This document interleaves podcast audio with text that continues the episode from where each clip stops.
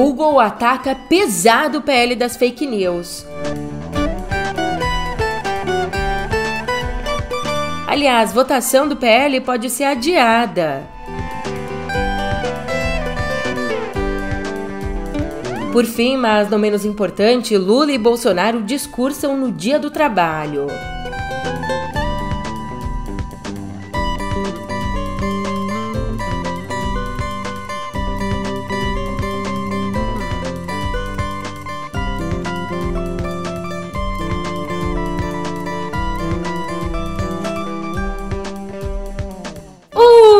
Ótimo dia, uma ótima tarde, uma ótima noite para você. Eu sou a Julia Keck e vem cá. Como é que você tá, hein? Eu arrisco que seu dia tá uma belezinha, semana começando na terça, então, já que tá tudo bem, não estraga as coisas não. Para você não se estressar, nem abre o Google. Pra te poupar, eu te conto por que agora no pé do ouvido. É sério, eu tô falando, hein? Tô falando, acredita em mim, conselho aqui de amiga.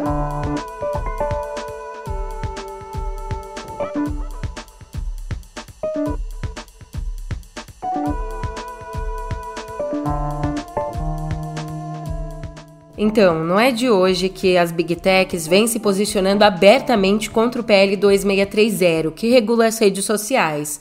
Só que nos últimos dias, meu amor, o Google intensificou a estratégia de oposição.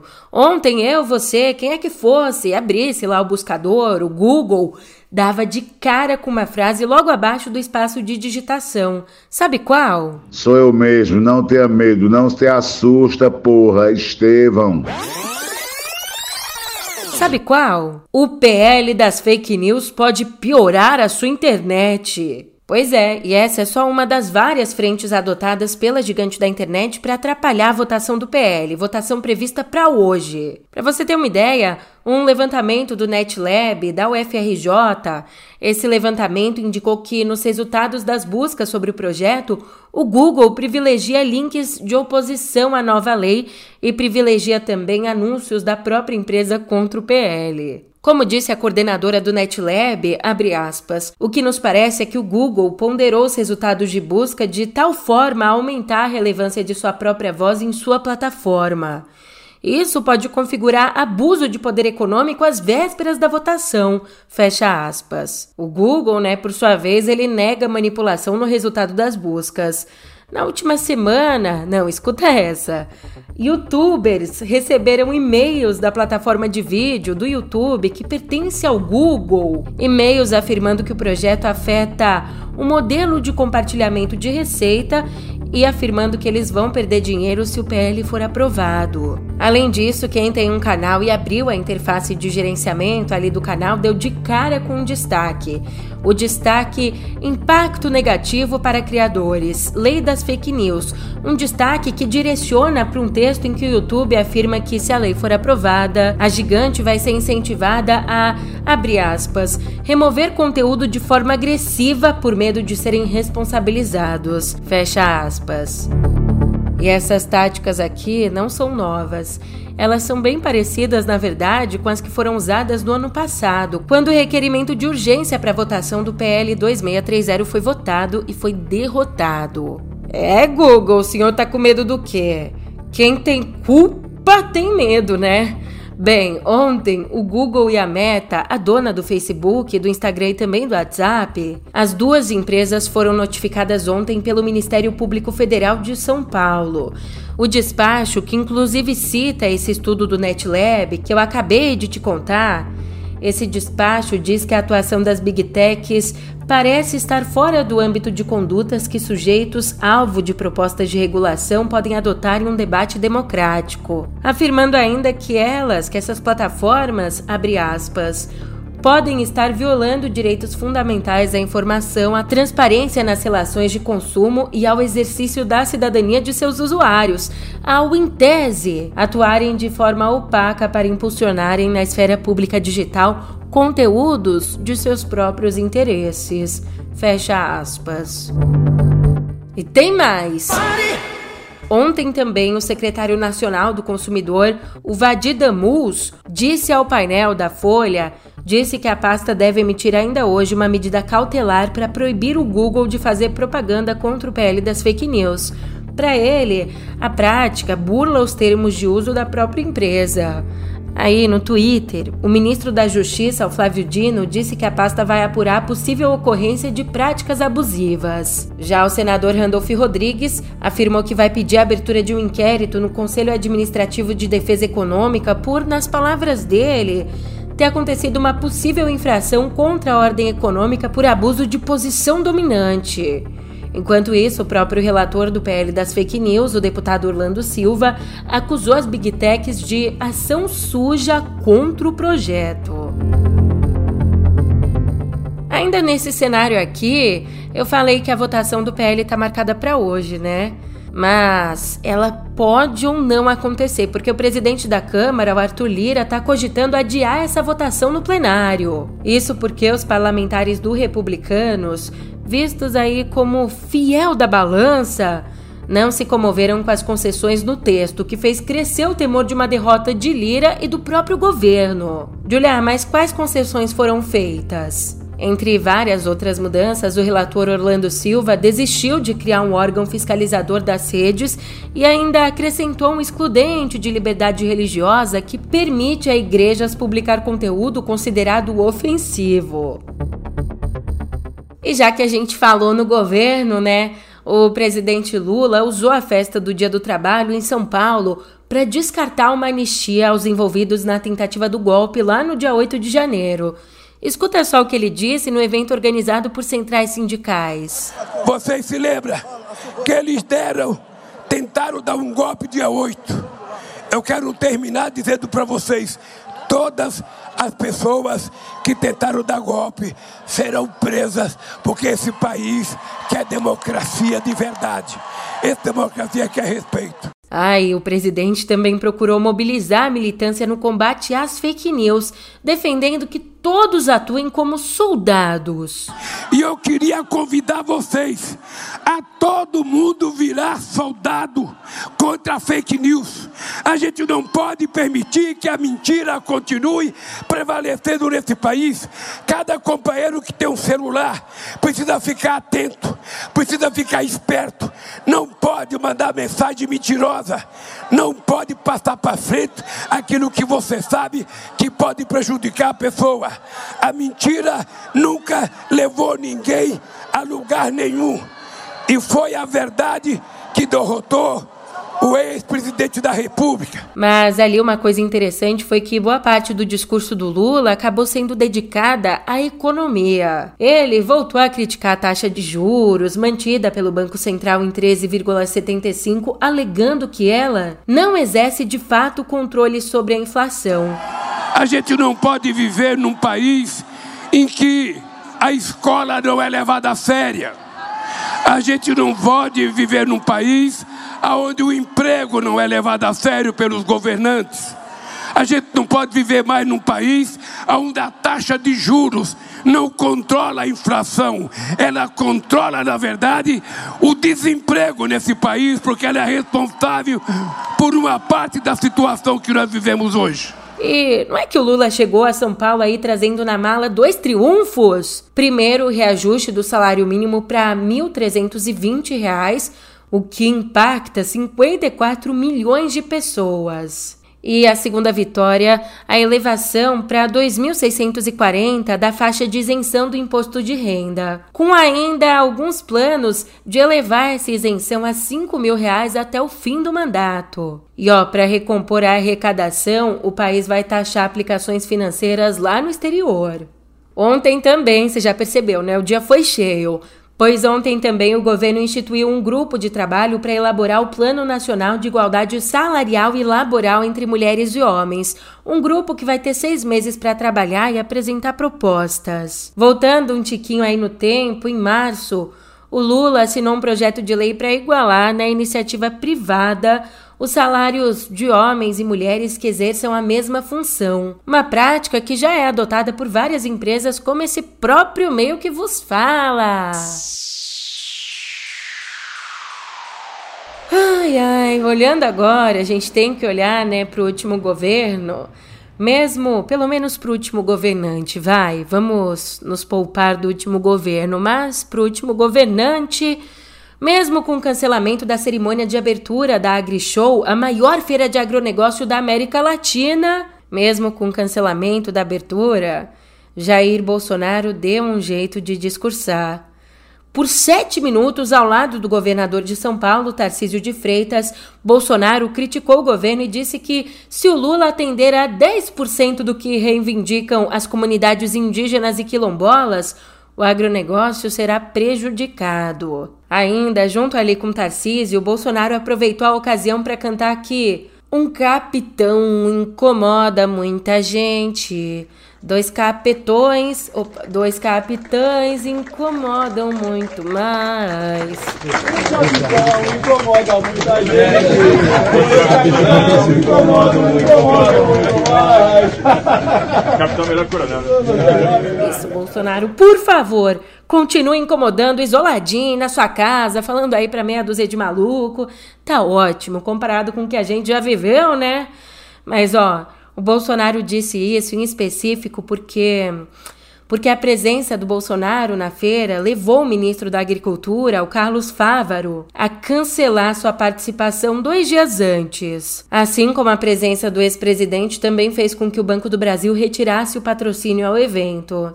Mas rapidinho aqui, antes da gente ir para viver, uma notícia que serve mais ou menos como um termômetro para a gente entender as disputas políticas lá no Congresso. O presidente da Câmara, o Lira, e o presidente do Senado, Rodrigo Pacheco, eles já não eram lá muito amigos, melhores amigos, caniunha, alma gêmea, longe disso. E aí, várias controvérsias ao longo do governo Bolsonaro afastaram ainda mais os dois.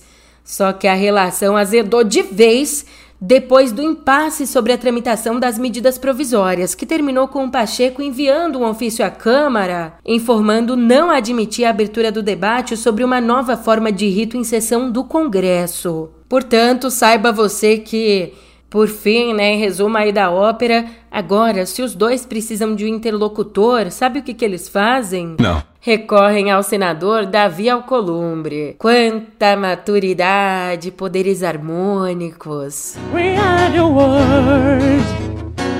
We are the children. We are the world can make a better day, so let's start giving. We don't talk and make it.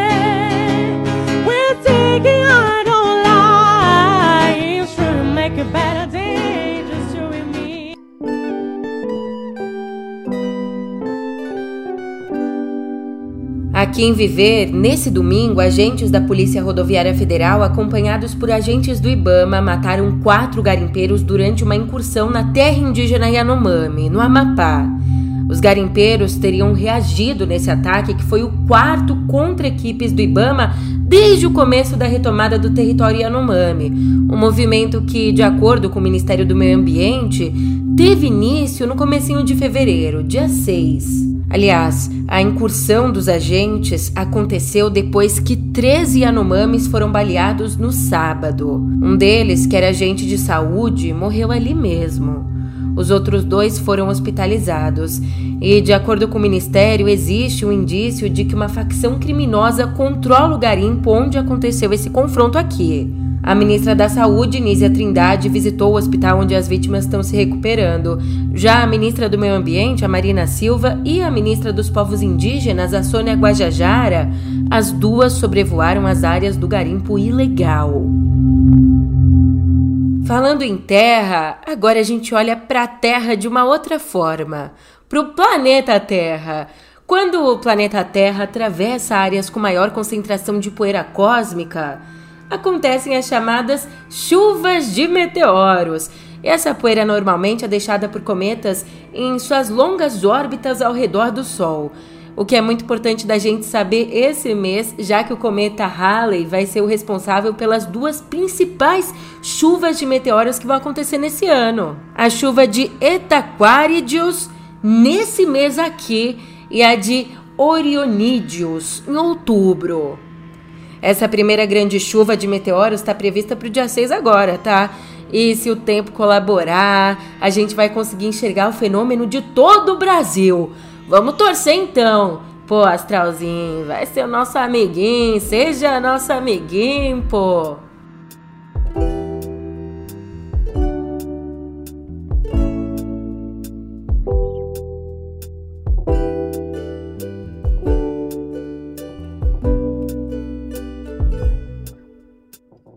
Gabo, Gabo, Gabo.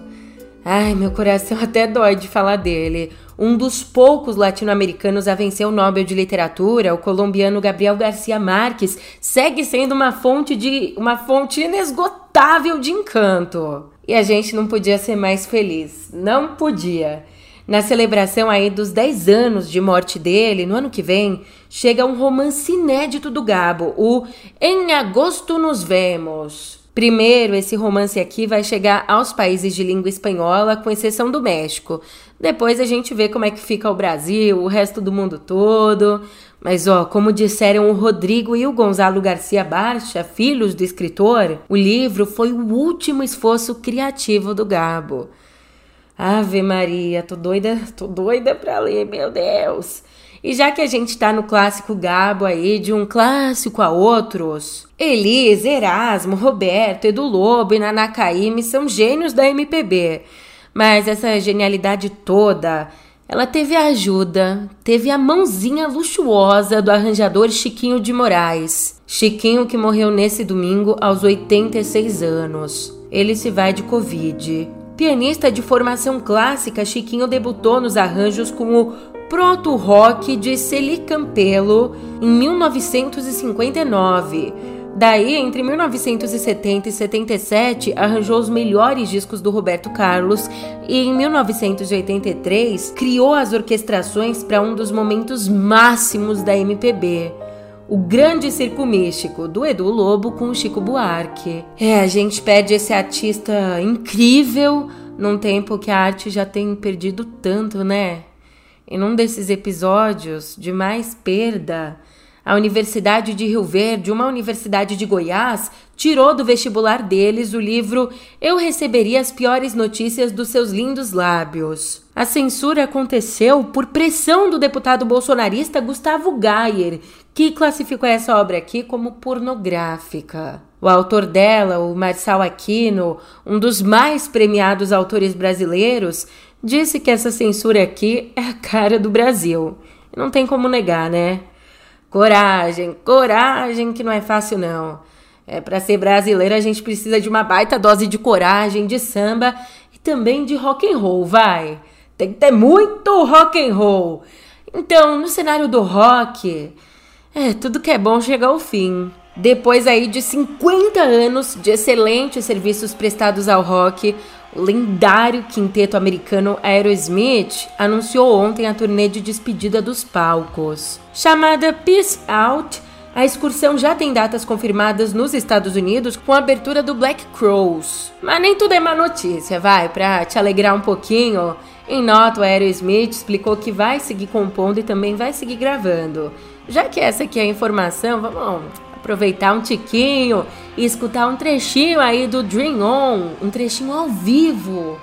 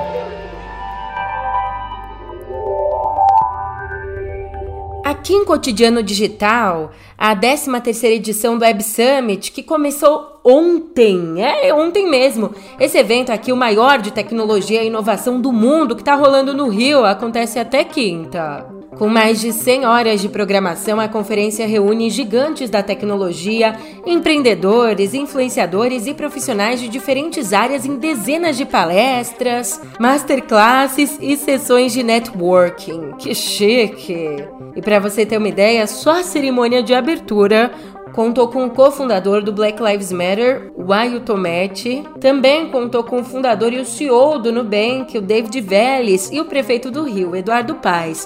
É a primeira vez que uma cidade da América Latina recebe o evento, que acontece desde 2009 lá na Europa. E despedidas. Depois de mais de uma década no Google, o Jeffrey Hinton pioneiro da inteligência artificial, deixou a companhia para alertar o mundo sobre os riscos dela. É uma baita de uma polêmica.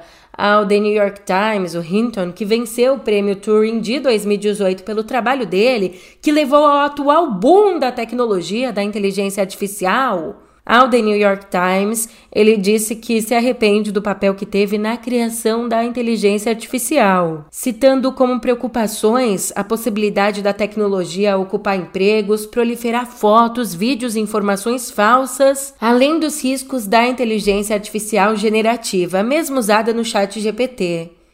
Nas palavras dele, abre aspas, eu me consolo com a desculpa normal. Se eu não tivesse feito isso, outra pessoa teria feito. Fecha aspas. Lembrando que o acadêmico ingressou no Google depois que a Big Tech adquiriu uma empresa iniciada por ele e dois alunos. Um dos dois que inclusive se tornou cientista-chefe da OpenAI, a empresa do chat GPT. Já o outro carite aqui esse que a gente tá velho de conhecer, o CEO do Twitter, o senhor Elon Musk, ele anunciou que a rede social vai permitir que editores de mídia cobrem usuários pelo acesso a artigos individuais. Esse serviço vai ser lançado nesse mês de maio mesmo, como uma nova opção para criadores ganharem dinheiro dentro da plataforma. E a ferramenta, conhecida como Subscription, é o antigo Super Follows e funciona como uma forma dos usuários da plataforma cobrarem aí pela exclusividade do próprio conteúdo. O recurso ainda não está disponível aqui no Brasil, mas deve ser disponibilizado em breve. Calma! Muita calma nessa hora, porque antes dele ser disponibilizado, sabe o que é que fica disponível? Meu tchau, pô! Muito obrigada pela companhia e a gente se vê por aqui amanhã. Até lá!